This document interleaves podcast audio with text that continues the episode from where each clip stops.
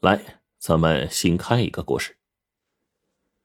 在大宋年间，金国突然进犯边境，把一个叫做巨湖关的关口围了个水泄不通。镇守此关的主帅叫做陆桥，他看着城下黑压压的敌兵，犯起了愁。原来每年入冬时节，金兵常来进犯，但都被陆桥挡在了巨湖关外。可是今年。金兵来势凶猛，主帅完颜昌率领着几十万大军攻城略地，已经拿下了好几个关口。巨湖关地势险要，城池的存亡关系着大宋百姓的安全。陆桥自知责任重大，下令将士们一定要死守巨湖关，绝不让敌军踏入一步。陆桥手下虽然没有多少精锐力量。但在他的指挥下，团结一致，金国几十万大军竟然连攻不下。转眼之间，金兵在巨湖关打了近一个月。完颜昌呢，很是着急。他来时跟大金国主啊夸下海口，三个月内攻下汴梁。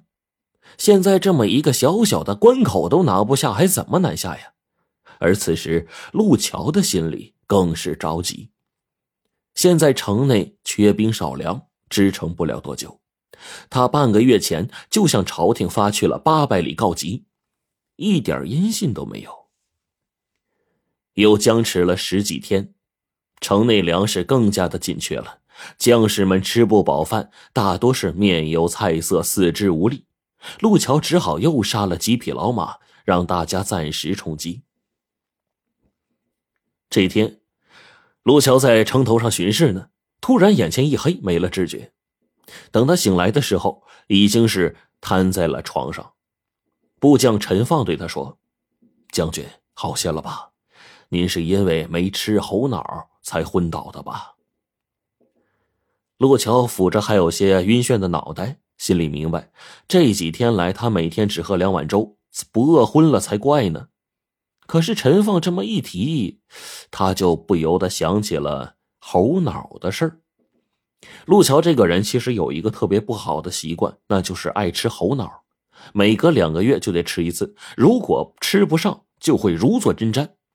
他对人说自己从小有脑疾，几个月不吃猴脑就会发病而死。这件事儿几乎是全城上下都知道，还有人给他起了一个绰号“猴脑将军”。陆桥听后呢，只是淡淡的一笑，也不介意。以前陆桥都是到山里捉活猴或者买猴，可是现在巨湖关都已经被困两个多月了，到哪儿去找猴啊？陈放在这个时候提起这件事来，陆桥沉吟了一下，就说：“现在城池都难保了，哪有功夫想吃猴脑的事儿啊？就把这事儿放一放吧。”陈放说：“将军的安危关系着巨湖城的存亡，将军如果有三长两短的话，这座城……”也就不攻自破了。可现在到哪儿去弄红脑啊？将军，我们城里其实是有猴子的。将军可记得，两个月前城里来了一个耍猴的老者。陆桥这才想起来，在金兵没来之前，城里有一个耍猴的，是一个七十多岁的一个老者，带着几只猴子在城里来玩猴戏。吸引了很多百姓和守城的将士去看。那个耍猴人在城里待了几天，正赶上金兵围困巨湖关，他没走成。现在呢，还住在那破旧的山神庙里呢。卢桥就皱着眉头说：“人家愿意给咱猴子吗？嗨，现在人都吃不饱了，何况猴子呢？咱们呢，可以花钱买下他的猴子。将军吃了猴脑，才有精神抗敌呀。”陆桥一想，现在的他呀，确实需要猴脑，于是呢，就跟着陈放来到了山神庙，找到那个耍猴的。山神庙破旧不堪，陆桥一进去就看见一个清瘦的老者，微闭着眼，正在吹笛子呢。这个笛声很怪，他竟然没听出来是什么曲子。老者身边用铁链子拴着四个猴子，这猴子虽然很瘦，但是呢，却很精神。陆桥向老者作揖道：“老人家，打扰了。”老者睁眼一看，是守城的将军，就要下跪。陆桥赶忙把他扶起来，说：“老伯，这些天城里被金贼围困，闹得大家是不得安宁，让您受连累了。”老者说：“他无儿无女，以耍猴为生。两个月前来到了巨湖关，本想住几天就走，没想到金兵来犯，想走也走不成了。好在呀，他和几个猴子都吃的很少，勉强没有饿死。”陆桥再看那几只猴子，都已经瘦的是皮包骨头了，不由得心生怜悯。要买猴子这事儿，就忍住了没说。同来的陈放想的就不一样了，他就对老者说：“老伯，实不相瞒，我家将军想买你的猴子，有急用，你要多少钱？好商量。”老者看了陆桥一眼，不知将军要买我的猴子有何用啊？陆桥难以启齿，陈放就忍不住说了：“不瞒老伯，是为了救人，想借猴脑一用，还望老伯成全。”老者沉吟了一下，说：“这四只猴子虽是畜生，却与我朝夕相伴。我年老无子，一直把他们当做自己的孩子对待。”陈放还想再说。陆桥却冲他摆了摆手，拉着他走出了山神庙。回去的路上，陈放就忍不住问陆桥：“将军，如果您有个三长两短，全城的百姓都会跟着遭殃。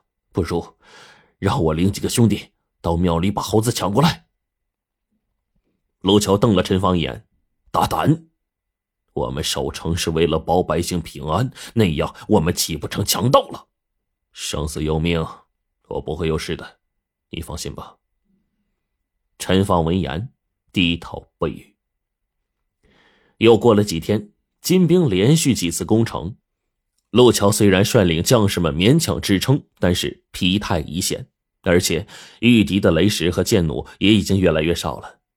这个时候，完颜昌又放出话来：“现在投降可免杀戮，不然城破之时，定然屠城时。”还把屠城的言论写成传单，用箭射到了城内。完颜昌没料到的是，城中百姓见了传单，不但没有被吓到，反倒是激起了斗气。全城同仇敌忾，不少百姓拆了自家房子，把木料、石头送给将士们做武器；还有的百姓拿来家里仅存的一点干粮，甚至有人把自己年轻的儿子也送来了。这让陆桥大受鼓舞啊，军中士气大增。一连几天，完颜昌的进攻都失败了。就在这个时候，陆桥的家人来禀报说：“将军，小姐又犯病了。”陆桥大叫一声：“哎，我的儿啊！”一屁股坐地上了。众将士把陆桥扶起来，纷纷安慰他。